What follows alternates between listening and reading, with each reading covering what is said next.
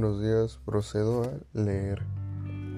Entidad del embrión humano. Una explicación genética del desarrollo embrionario y la macroevolución. Los dos fenómenos biológicos a los que se refiere este tema, el desarrollo embrionario y la macroevolución, han sido objeto de numerosas interpretaciones a la luz de los conocimientos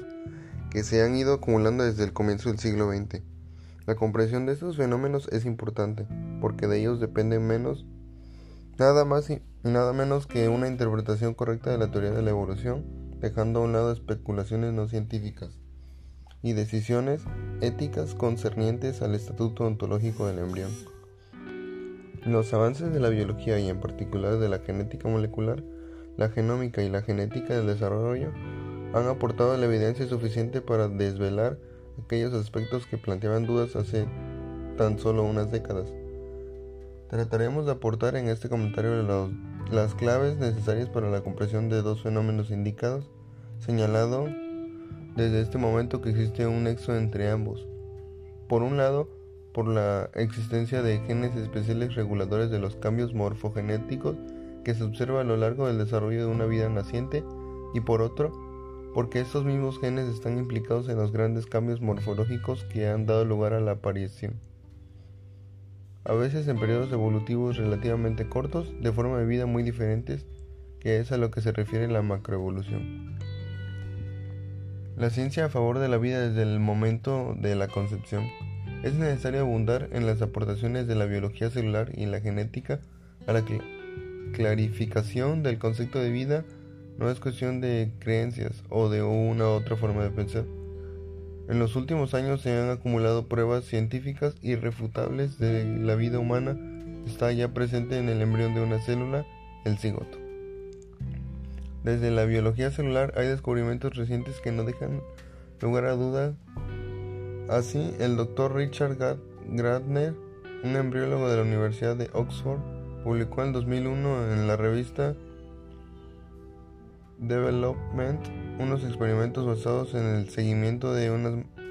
de unos marcadores físicos,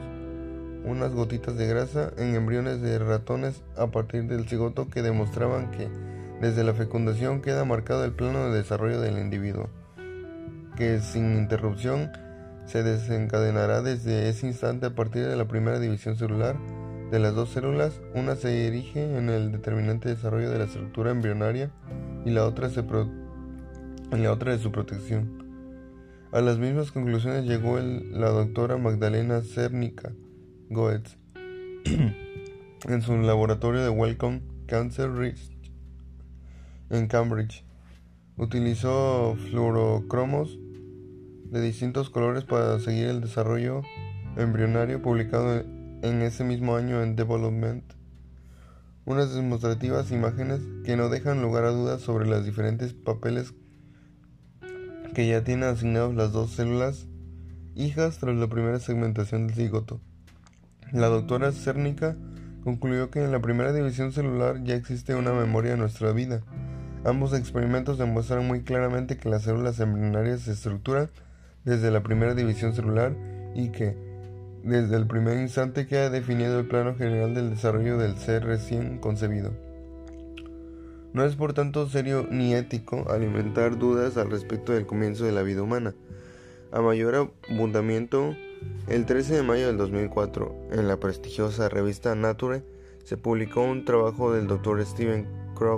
Crowitz y sus colaboradores de la Facultad de Medicina de la Universidad del Estado de Wayne, Estados Unidos, que demuestra la existencia del ARN mensajero procedente del espermatozoide en ovocitos recién fecundados.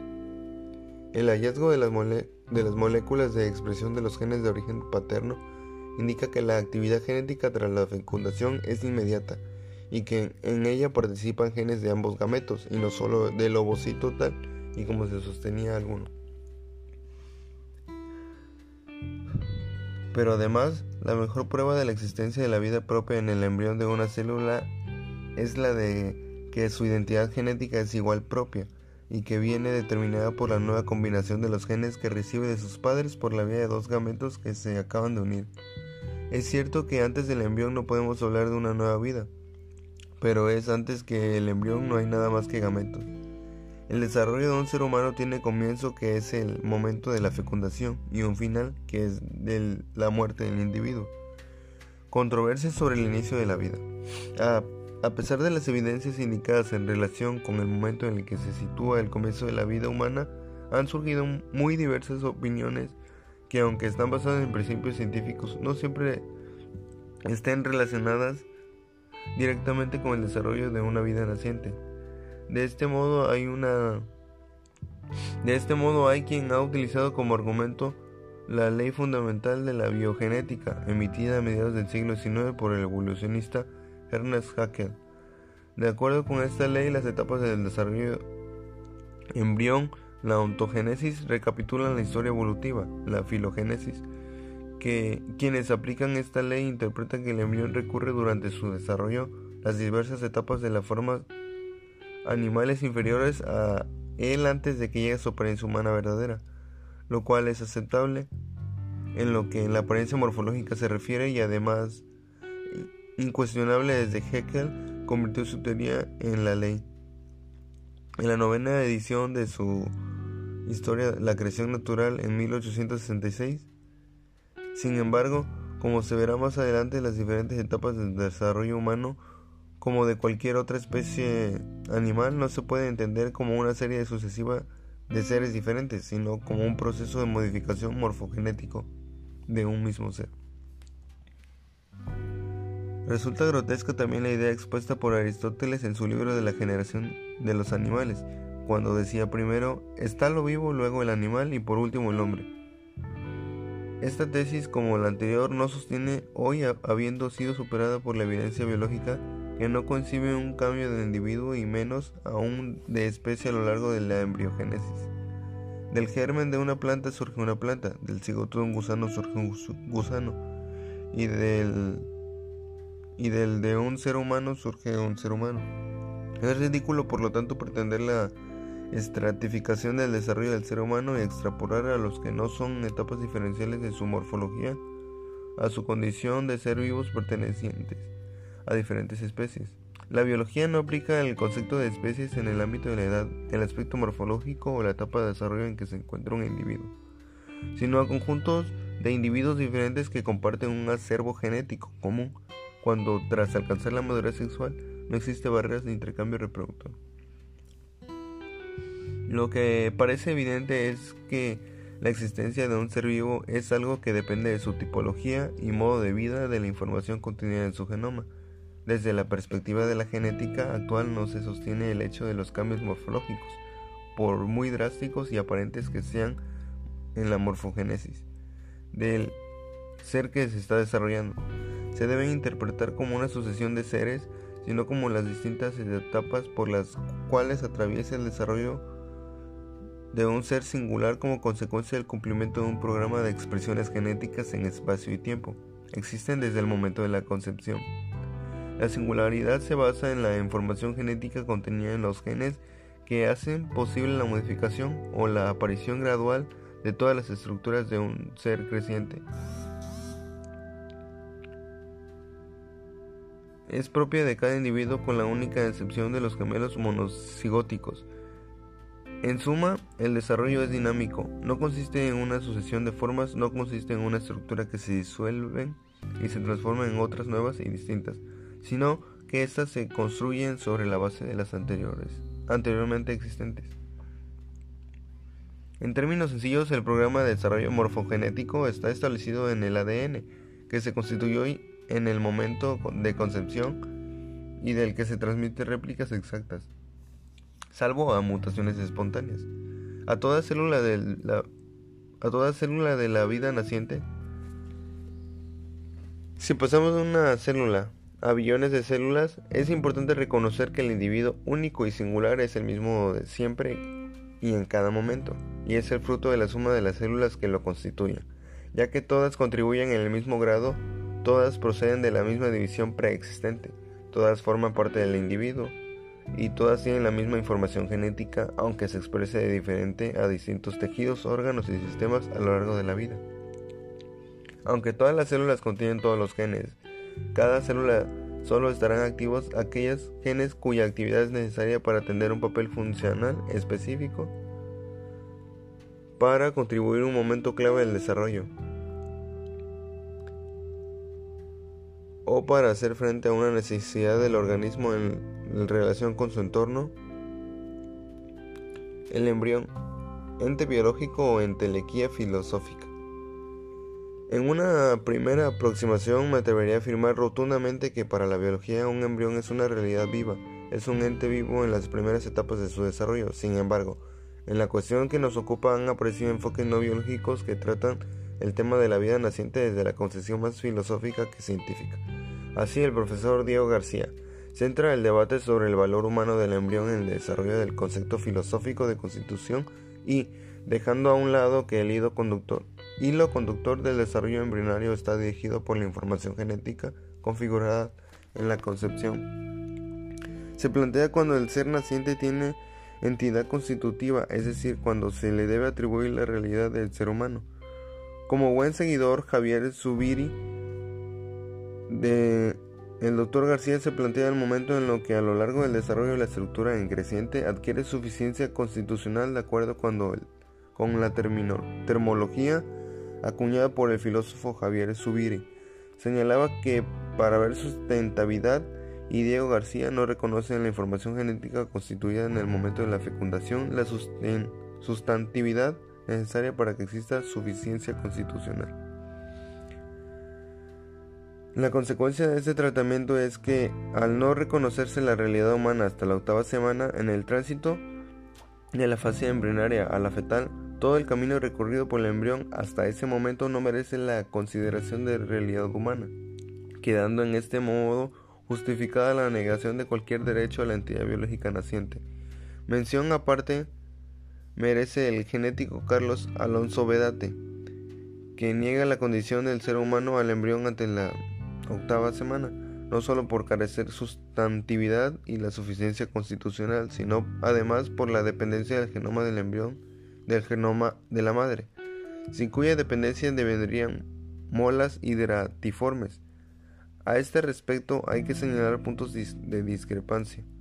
Primero, creo inapropiado el uso del término genoma, pues el acento no debe ponerse en la información genética del individuo naciente, la misma desde la constitución del cigoto e idénticas antes, durante y después de la implantación, y más allá durante la etapa fetal, de adulto y hasta la muerte. El acento debería centrarse en la capacidad potencial del embrión para desarrollarse normalmente de no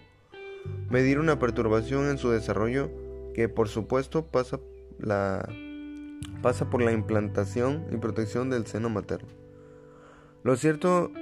es que ni cualitativa ni cuantitativamente debe darse tan importancia a la apariencia como a la información genética, una realidad presente e invariable desde el comienzo del desarrollo y de la que depende el aspecto morfológico y morfogenético de cada momento de la vida del ser humano.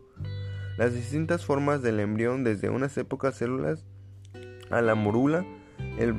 blastocisto que anida en el útero, la gastrula, el feto que sobreviene después, no son sino etapas sucesivas que a pesar del cambio de apariencia no representa una permuta cualitativa en el embrión en que se está desarrollando, sino morfológica y cuantitativa en lo que al tamaño y al aumento del número de células se refiere.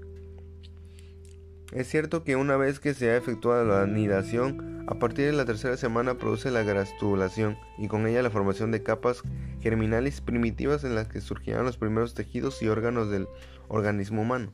Sin embargo, no es menos cierto que el momento de la anidación no supone ningún cambio en la esencia o la existencia del embrión, ya que es este mismo el que sufre una transformación en relación con su entorno.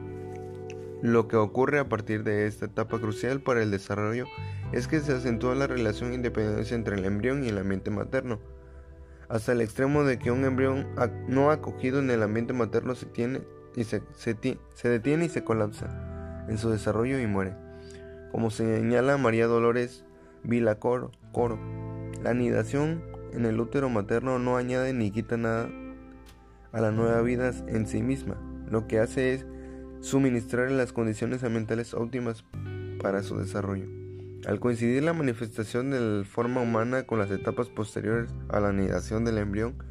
en el útero materno, en su versión moderna la hipótesis de la animación retardada hace hincapié en la importancia de dicho momento como fundamental para la aparición de la vida humana. Sin embargo, si bien es cierto el útero materno es necesario para que el embrión llegue adulto,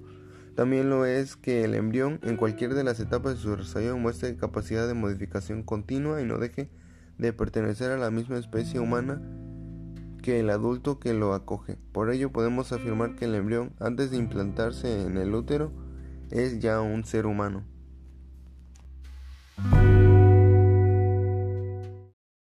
Este de mi opinión acerca del texto es de que pues está bien, yo lo considero que está bien lo que dice acerca de que a partir de la de la anidación, de la fusión de los dos gametos, masculinos y femeninos, cuando ya se anida el ¿cómo se llama? Se fue el nombre, el organismo, el el embrión pues ya se tiene que considerar ser humano porque pues es un organismo que obviamente está en sus etapas de evolución y y pues ya terminado sus etapas de evolución se va a convertir en un ser humano. No sé alguien que piense lo contrario porque no es un ser humano sí de ahí de esa parte nos desarrollamos. Y los aspectos que yo no conocía era lo de el ectodermo, que viene siendo una de las tres capas germinales del, del embrión. Y también la, y la morfogénesis, que,